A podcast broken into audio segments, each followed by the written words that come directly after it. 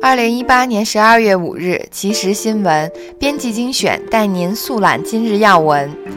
今日的头条新闻有：《华尔街日报》特朗普团队拟在九十天谈判中采取强硬立场。特朗普政府官员表示，他们计划在与中国的九十天贸易谈判中采取强硬立场，或实施进一步关税措施。当前，围绕两国如何在广泛问题上可能达成共识的不确定性，已盖过了中美休战引发的乐观情绪。金头壳，韩国媒体，青瓦台邀请金正恩十八至二十日回访首尔。南韩媒体报道，南韩总统府青瓦台已向北韩建议，邀请本韩国务委员长金正恩于十二月十八日至二十日回访首尔，目前正等待北韩当局的回复。南韩东亚日报今天在头版头条以“青瓦台向北韩建议，邀请金正恩十八至二十日回访”为标题，报道了青瓦台敦促金正恩于年内回访首尔的消息。心头壳，黄背心赢了。法总理宣布暂缓调涨燃料税。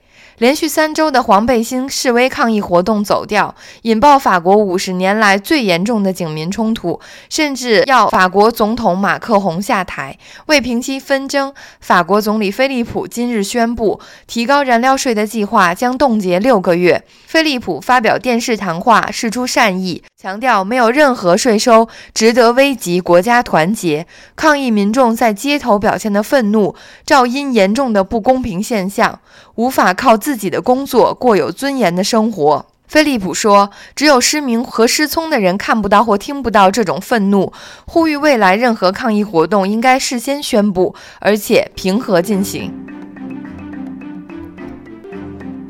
在政治经济新闻方面。欧盟二十七国财长同意欧元区改革，历经超过十八个小时的协商，欧盟成员国财政部长四日同意采取一连串的改革措施，强化欧洲经济的金融系统，以对抗金融危机。这项改革计划还需获得下周在布鲁塞尔召开高峰会的欧盟各国领袖批准。欧盟各国政府数月来考虑一项法国提案，成立某种专属欧元区的预算能力，在发生危机或重大经济事件时可以派上用场。《华尔街日报》：苹果和三星手机市场份额被华为和小米蚕食。全球智能手机市场表现疲软，大华为和小米集团却成为例外。这两家公司的良好表现给三星电子和苹果公司带来的影响最大，后两家公司的市场份额被蚕食。《华尔街日报》贸易和经济增长担忧重燃，拖累美股暴跌。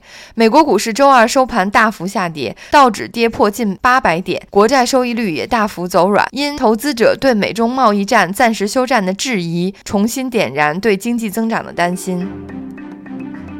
《金融时报》我们都在剥削非洲大宗产品生产国。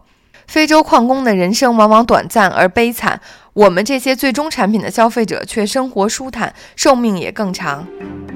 在社会文化新闻方面，法国之声香奈儿宣布停用鳄鱼皮和蜥蜴皮。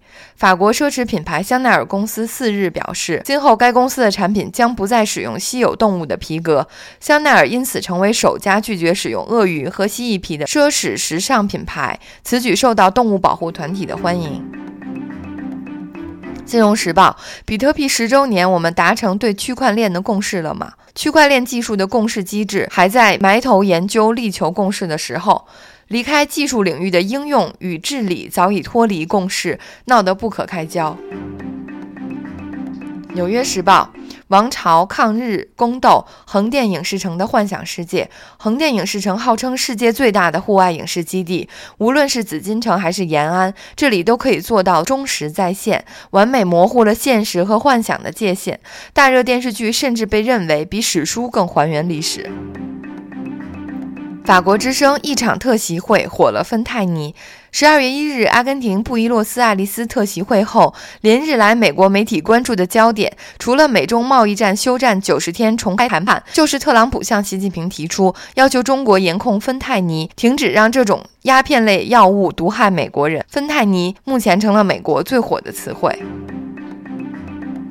纽约时报：抖音海外版 TikTok 为何能取得成功？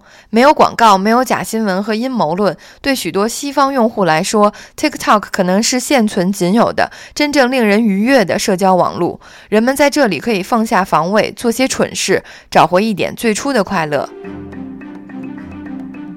金融时报：全球碳排放峰值何时到来？联合国环境规划署报告指出，全球温室气体排放在2017年再次攀升。中国碳排放趋势对全球气候至关重要。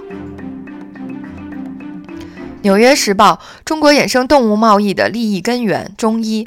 虽然监管机构敦促中医从业者不要使用濒临灭绝的动物，但成效有限。此外，这个价值一千三百亿美元的产业已经成为中国软实力的体现，令野生动物贸易问题更加复杂化。金融时报：中国尚缺一个一以贯之的故事。知名经济学者陈志武认为，四十年改革转型之后，中国仍然缺乏一个能贯穿政治、社会、经济和文化各方面前后一致的价值和制度体系。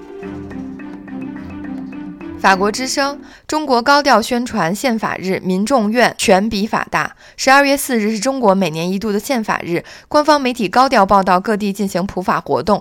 最高领导人习近平也强调宪法的重要性。人民网发表社评，指宪法是党和人民意志的集中体现。然而，底层民众则抱怨权力大于宪法，政府普遍有法不依，甚至认为中国的宪法就是个摆设。